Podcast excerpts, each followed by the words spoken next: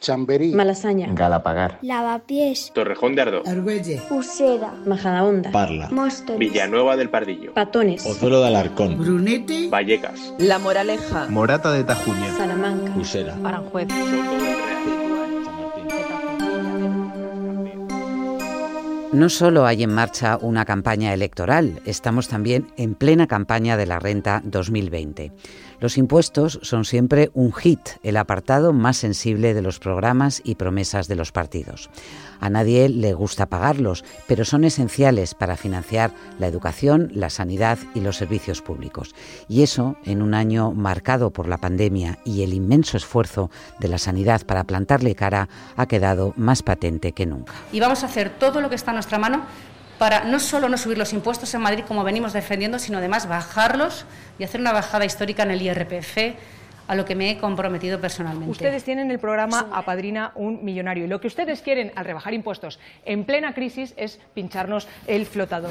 Yo estoy de acuerdo con la ministra Calviño, que ha señalado que en este momento, hasta que no nos recuperemos económicamente y el empleo, no hay que tocar los impuestos. Pero vamos a ver, Ángel, o sea, como desde el compañerismo, sabiendo que vamos a gobernar juntos y que nos tenemos que llevar bien.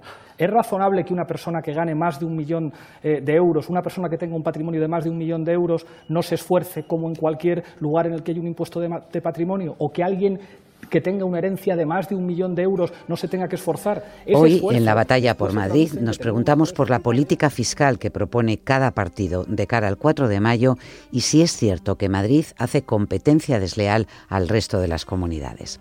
Soy Montserrat Domínguez. Bienvenidos.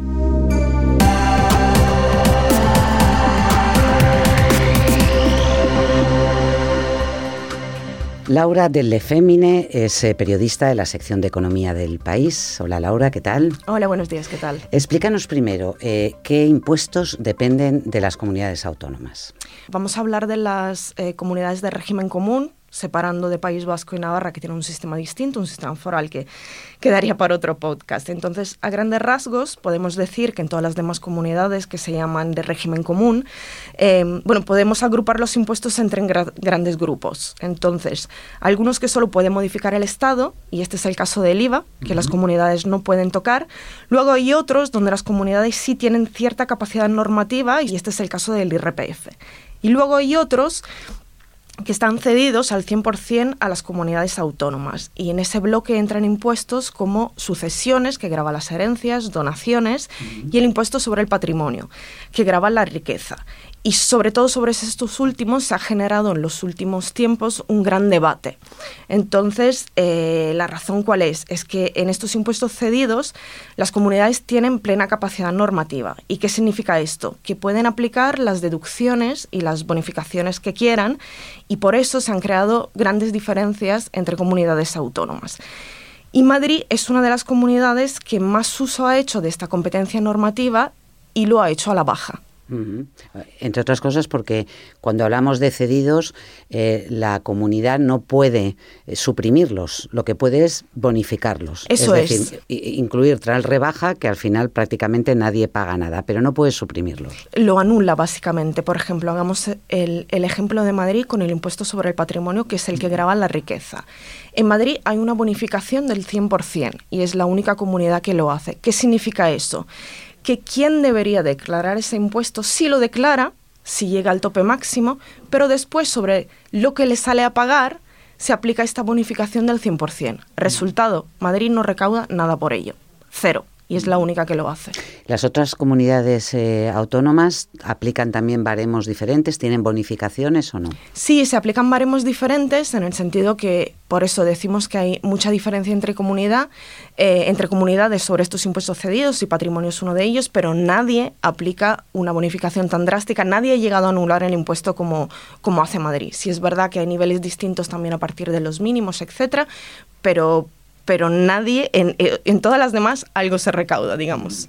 Ahora estamos en plena campaña de la, de la renta, las comunidades también tienen margen para tocar el IRPF, ¿no? Claro, entonces eh, varios partidos eh, en estas elecciones han propuesto rebajas en el IRPF en lo que es el tramo autonómico. ¿Cómo funciona el IRPF? En, en este impuesto las comunidades autónomas sí tienen margen. El IRPF es un impuesto progresivo que, se paga por tramo, más gana un contribuyente, pues luego más acaba pagando en el IRPF. Entonces, ¿cuánto se paga? La mitad de lo que se aplica lo fija el Estado y el otro 50% lo fija cada comunidad autónoma. Entonces, por ejemplo, ahora Isabel Díaz Ayuso ha propuesto una rebaja que ella define histórica en el IRPF, que sería bajar medio punto para cada tramo que tiene la comunidad. Claro, del tramo autonómico, porque el estatal no se puede tocar. ¿Y qué vamos a hacer a partir de ahora? Pues una rebaja histórica del IRPF que llevaba en mi programa electoral en el año 2019 y que volveré ahora. Desde luego, otros candidatos, como pues Gabilondo, ha prometido que no va a tocar ni este impuesto ni ningún otro, los va a mantener así, tal cual y como están. Mi propuesta es no tocar los impuestos, no subir ni un euro a los ciudadanos ni a las ciudadanas en este momento porque lo que hay que hacer es recuperar el empleo y recuperar, desde luego, la economía. Mientras por el otro lado Unidas Podemos ha prometido pues bajar algo eh, para las rentas más bajas y subirlo para las rentas más altas. Los impuestos hay que bajarlos o hay que subirlos. Depende, mire usted.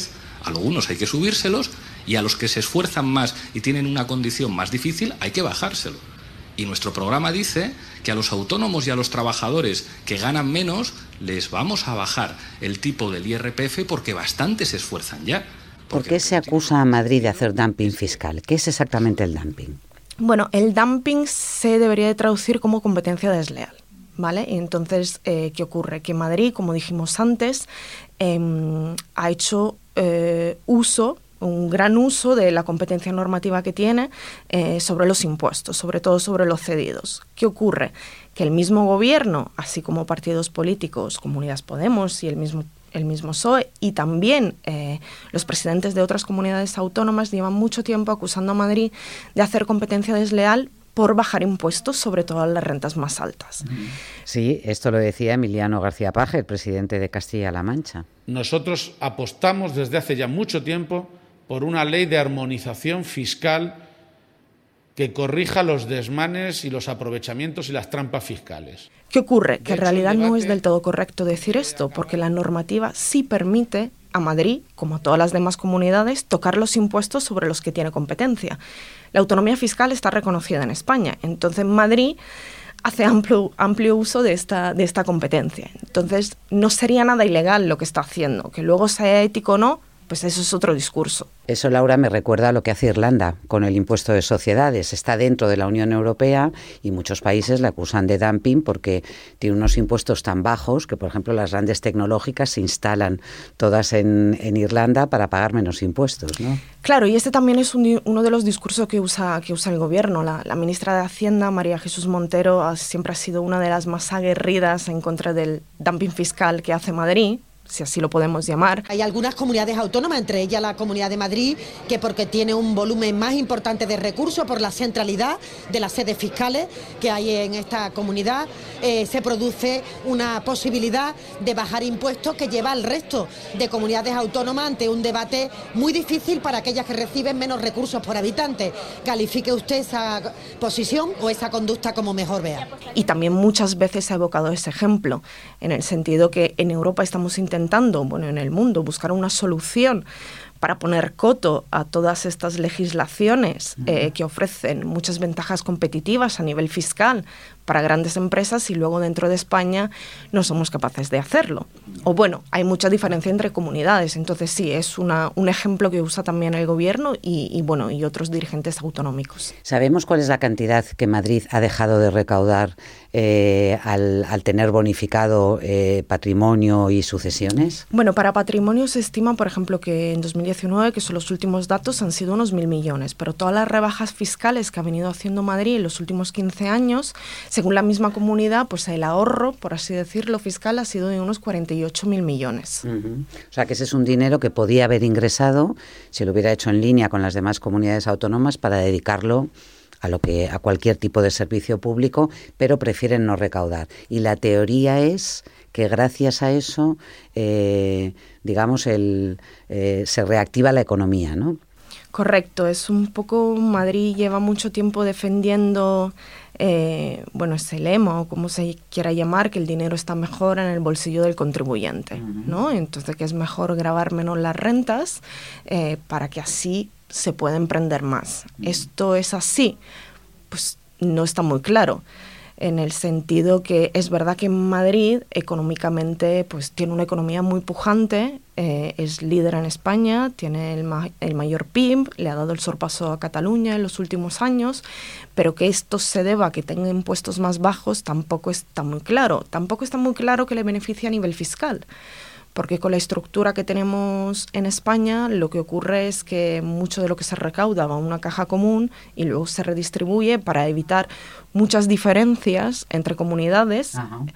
Entonces, eh, pues Madrid forma parte de, de todo este sistema, ¿no? Madrid es la comunidad más rica de España, con un PIB per cápita de casi 36.000 euros anuales, mm, muy por encima de la media nacional, y también la que tiene más peso en la riqueza del país, adelantando incluso a Cataluña. Correcto. Eh, Madrid dio el sorpaso a Cataluña entre 2017 y 2018. Ahora, pues, bueno, cuando su PIB fue mayor que el de Cataluña, em, según los últimos datos del Instituto Nacional de Estadística, la economía de la Comunidad de Madrid ya supone el 19,3% del PIB nacional y la catalana el 19%. Entonces, es verdad que este sorpaso no se dio en una fecha cualquiera, era un momento muy, muy tenso en Cataluña. Además, en 2017 fue el atentado Em, pero bueno, eh, también hay que decir que en los últimos años Madrid ha ido creciendo a unas tasas más altas que la media nacional. Eh, y, que tiene una economía pujante y esto es, es indudable. Em, según los datos del primer semestre de 2020 fue eh, la comunidad que recibió el mayor porcentaje de inversión extranjera directa, eh, un 75%, que es mucho frente al 17% de Cataluña. Em, y aquí también se concentra la sede de las grandes empresas, servicios de mucho valor añadido y también es la capital, es la sede del gobierno y de todas las administraciones. Con el efecto capitalidad. Mm. Claro, entonces esto económicamente sí que la puede beneficiar lo de ser la, la, capital. O sea, tiene una concentración muy alta de rentas altas también, ya no solamente de, eh, de empresas o de, o de, funcionarios, sino también de profesionales que tienen rentas altas, pero al, al mismo tiempo tiene un gran porcentaje de personas eh, rayando el índice de, pobreza, es decir, es una ciudad con muchas desigualdades también. Eh, según los últimos datos del INE, hay casi 10 millones de personas eh, que viven bajo el umbral de riesgo de pobreza en toda España, ¿vale? y em, de todos ellos más o menos un millón está en Madrid, que tiene una población que ni llega a 7 millones. Entonces, mm. bueno, esto es llamativo porque a la vez es el, la comunidad donde se concentran muchas de las rentas altas. Volvamos al impuesto sobre el patrimonio, por ejemplo. Es verdad que no hay que pagarlo, pero sí que declararlo. Entonces hay como unas 18.000 personas que lo tienen que declarar, que lo declaran en Madrid y el patrimonio medio declarado son más de 9,5 millones, que es el más alto de toda España. Entonces eso nos da un poco una visión de, de lo que ocurre.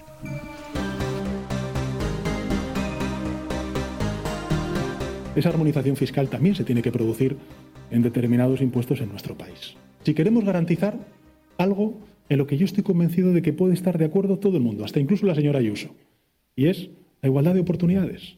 ¿Qué ocurrirá em, con esta armonización que el gobierno quiere, el gobierno de, la nación quiere impulsar? ¿Se puede hacer una armonización y poner límites a las comunidades? Porque eso eh, al Partido Popular ya ha dicho claramente que no le interesa y que no es su modelo económico. Seamos claros, si gobierna la izquierda en la Comunidad de Madrid, cada madrileño pagará más de 2.000 euros en impuestos todos los años.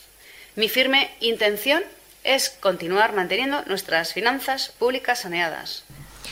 Pues claro, no es un modelo económico eh, y además, pues en eso hay que decir que es verdad que Madrid ha sido la comunidad que más ha levantado la voz, pero no ha sido la única. También en Andalucía o en Castilla y León, también gobernadas por, por el PP en coalición con Ciudadanos, pues se han quejado de eso. ¿Qué ocurre? El gobierno eh, hizo un acuerdo con Esquerra Republicana el año pasado para que Esquerra aprobara los presupuestos y en ese acuerdo pues em, Esquerra pedía una reforma fiscal que incluyera una armonización de los tributos cedidos. Y Gabriel Rufián lo dijo muy claro. Con un objetivo claro, acabar con el dumping fiscal en Madrid. Es decir, acabar con el paraíso fiscal de facto que la derecha se ha montado en Madrid y que supone un grave perjuicio, perjuicio para la clase trabajadora, especialmente en estos momentos de emergencia social. El comité de, de expertos se acaba de reunir y eh, tendría tiempo hasta febrero del año que viene, según ha dicho Hacienda, para presentar sus conclusiones. Entonces, de momento no sabemos cuál va a ser la fórmula que se vaya a adoptar, pero la ministra de Hacienda ya ha dejado intuir que esto va a pasar por establecer unos topes mínimos y máximos. Es decir, se sigue garantizando la autonomía fiscal de las comunidades, que es lo que dice la ley, pero que no puedan hacer básicamente lo que quieran. Y eso que implicaría que en algunas comunidades como Madrid, que pues aplican muchas rebajas, igual no pueda aplicar tanta rebaja, que haya que subir un poco determinados impuestos donde no se recauda nada como patrimonio.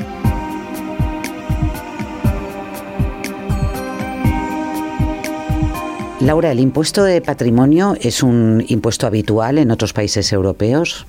No, el impuesto de patrimonio en realidad no es un impuesto habitual en otros países, porque los demás países del entorno, si cogemos Europa, lo han ido eliminando. Uno de los últimos ha sido Francia. Entonces, hoy en día, en nuestro continente, solo existe en Suiza y en Noruega, que ninguno de los dos forma parte de la, de la Unión Europea. Es verdad que en, otros países como Francia o Italia, pues eh, la riqueza se graba bajo otras formas, con otras figuras fiscales, pero un impuesto que grave a toda la riqueza que eso implica pues inmuebles, eh, activos financieros, etcétera, pues no lo tiene ningún otro país de la Unión Europea. Desde luego, en España también se suprimió este impuesto. Nos brinda la posibilidad, en torno al impuesto de patrimonio, posibilidad que les anuncio formalmente, porque vamos a proceder a su supresión y, por tanto, compensar a las comunidades autónomas de la pérdida de ingresos que les suponga en el marco. Fue en 2008 con el gobierno de Zapatero, ¿no? Con un gobierno del PSOE. Y se hizo cuando la economía iba muy bien. ¿Qué ocurrió después? Que llegó la crisis financiera y Zapatero lo recuperó. Y lo recuperó eh, con una fórmula temporal, por así decirlo. Este impuesto se fue em, prorrogando año tras año hasta el día de hoy. Y también los gobiernos siguientes del, Partido Popular, con, con, Mariano Rajoy al frente del Ejecutivo, lo fueron renovando, porque evidentemente entonces, con una crisis muy fuerte y una fuerte caída del PIB, pues se necesitaba recaudar. Ahora el gobierno de Pedro Sánchez lo que ha decidido es que pues no, se tenga que volver a prorrogar año tras año, sino bueno, que, se quede ahí para siempre, por así decirlo, hasta que deciden hacer algo, hacer algo con ello. Em, hay que decir que hay quien defiende la, supresión de este impuesto diciendo que, bueno, que en realidad lo que graba son hechos imponibles que ya se han grabado con otras figuras fiscales. Por ejemplo, el IBI en el caso de los inmuebles o pues las rentas, lo que ganamos por el trabajo, por el ahorro a través del IRPF. Em, luego hay otro impuesto, que es otro impuesto que se dice que graba la riqueza, que es el tema de sucesiones y, y donaciones, que este sí que existen muchos más países y donde hay un poco más de consenso, por así decirlo, en el sentido que, bueno, en realidad, eh, si yo heredo de, mis padres o, me hacen una donación, en realidad esa riqueza no la he generado yo. Entonces, eso es un incremento de mi renta, eh, pero no gracias a mi esfuerzo, por así decirlo. También, también hay que decir que en España también, en la mayoría de las comunidades, cuando se trata de familiares directos, en el caso de las herencias y no son importes mastodónticos, eh, pues eh, no se paga tanto, lo que quiero decir, sobre todo en el caso de las herencias. Recordemos en cualquier caso que el, espíritu de los impuestos es la redistribución de la, de la riqueza, ¿no? Y que eso beneficia también a todos y cada una de las personas que los que los pagan y que los eh, y que cotizan. Claro, los impuestos eh, sirven, pues eso, lo que siempre decimos, que luego pues no lo vemos así claramente, ¿no? Pero sí para las carreteras, para construir escuelas, para la sanidad pública, para pagar a los funcionarios. Pero bueno, también hay otro debate, que si los impuestos pues, pueden servir también para reducir la desigualdad. Y aquí entra eh, en pleno el debate sobre las rentas altas, ¿no? Que igual no, no es solo redistribuir, también limar un poco las diferencias que hay entre las rentas de la población. Es un debate no solo económico, sino también profundamente ideológico.